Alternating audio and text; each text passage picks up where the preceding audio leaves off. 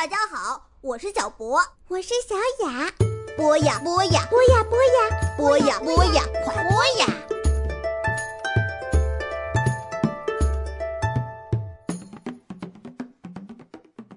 小朋友们，大家好，欢迎收听博雅小学堂。之前我们给大家讲过，长安有个醉诗仙，介绍了李白和他的诗，你们都还记得吧？唐代除了李白，还有好多有名的大诗人呢。和李白齐名的诗人，你们知道是谁吗？对了，这个人就是杜甫。他们一个是诗仙，一个是诗圣。接下来呀，我们就要给小朋友们带来一个全新的系列故事——忧国忧民的诗圣杜甫。在讲杜甫之前，我们先来聊一聊李白和杜甫的相遇吧。这可是中国历史上的一件盛事。他们是怎么碰面的？他们去了哪里？他们在一起又做了什么？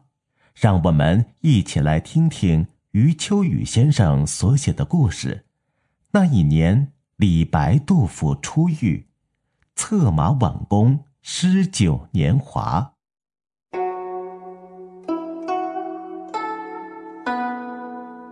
李白与杜甫相遇，是在公元七四四年。那一年，李白四十三岁，杜甫三十二岁，相差十一岁。很多年前，我曾对这个年龄产生疑惑，因为从小读唐诗时，一直觉得杜甫比李白年长。李白英姿勃发，充满天真，无法想象他的年老；而杜甫则温良醇厚，循循然以长者也，怎么可能是颠倒的年龄？由此可见。艺术风格所投射的生命基调，会在读者心目中兑换成不同的年龄形象。这种年龄形象与实际年龄常常有重大差别。事实上，李白不仅在实际年龄上比杜甫大十一岁，而且在诗坛辈分上整整先于杜甫一个时代。那就是说，他们将分别。代表安史之乱前后两个截然不同的唐朝。李白的佳作在安史之乱以前大多已经写出，而杜甫的佳作则主要产生于安史之乱之后。这种隔着明显界碑的不同时间身份，使他们两人见面时有一种异样感。李白当时已名满天下。而杜甫还只是崭露头角。杜甫早就熟读过李白的很多名诗，此时一见真人，崇敬之情无以言表。一个取得巨大社会声誉的人，往往会有一种别人无法模仿的轻松和洒脱。这种风范落在李白身上，更是让他加倍的神采飞扬。眼前的杜甫。恰恰是最能感受这种神采的，因此他一时全然着迷，被李白的诗画人格所裹卷。李白见到杜甫也是眼睛一亮，他历来不太懂识人，经常上当受骗，但那是在官场和市井。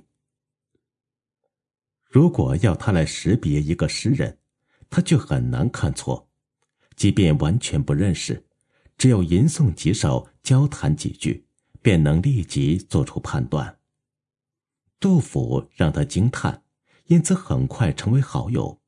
他当然不能预知，眼前的这个年轻人将与他一起成为执掌华夏文明诗歌王国数千年的最高君主，而无人能够觊觎。但他也感受到。无法阻挡的天才之风正扑面而来。他们喝了几桶酒，就骑上了马，决定一起去打猎。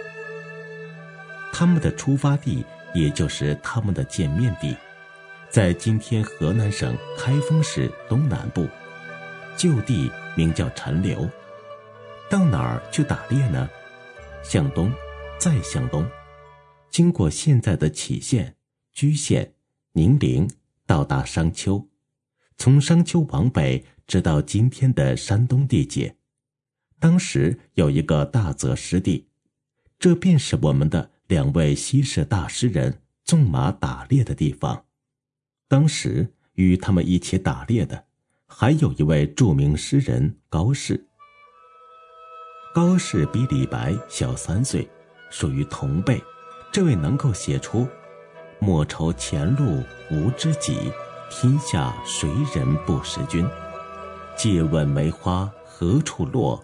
风吹一夜满关山，这种慷慨佳句的诗人，当时正在这一带混迹于桥，狂歌草泽。也就是说，他空怀壮志，在社会最底层艰难谋生，无聊晃悠。我不知道他当时熟悉杜甫的程度，但一听到李白前来，一定兴奋万分。这是他的土地。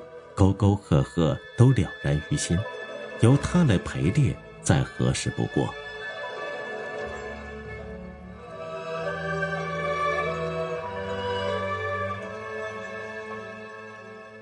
挤在他们三人身边的，还有一个年轻诗人，不太有名，叫贾至，比杜甫还小六岁，当时才二十六岁，年龄虽小。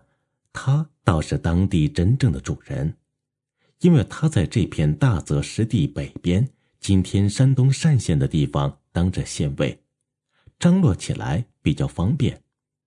为了他的这次张罗，我还特地的读了他的诗集，写的还算可以，却缺少一股气，尤其和那天在他身旁的大诗人一比，就显得更平庸了。贾至还带了一些当地人来凑热闹，其中也有几个能写写诗，于是，一支马队形成了。在我的想象中，走在最前面的是高适，他带路；接着是李白，他是马队的主角，有贾至陪着；稍稍靠后的是杜甫，他又经常跨前两步，与李白并驾齐驱。贾至带来的那些人跟在后面。当时的那个大泽湿地，野生动物很多，他们没走多远就挽弓抽箭、扬鞭跃马、奔驰呼啸起来。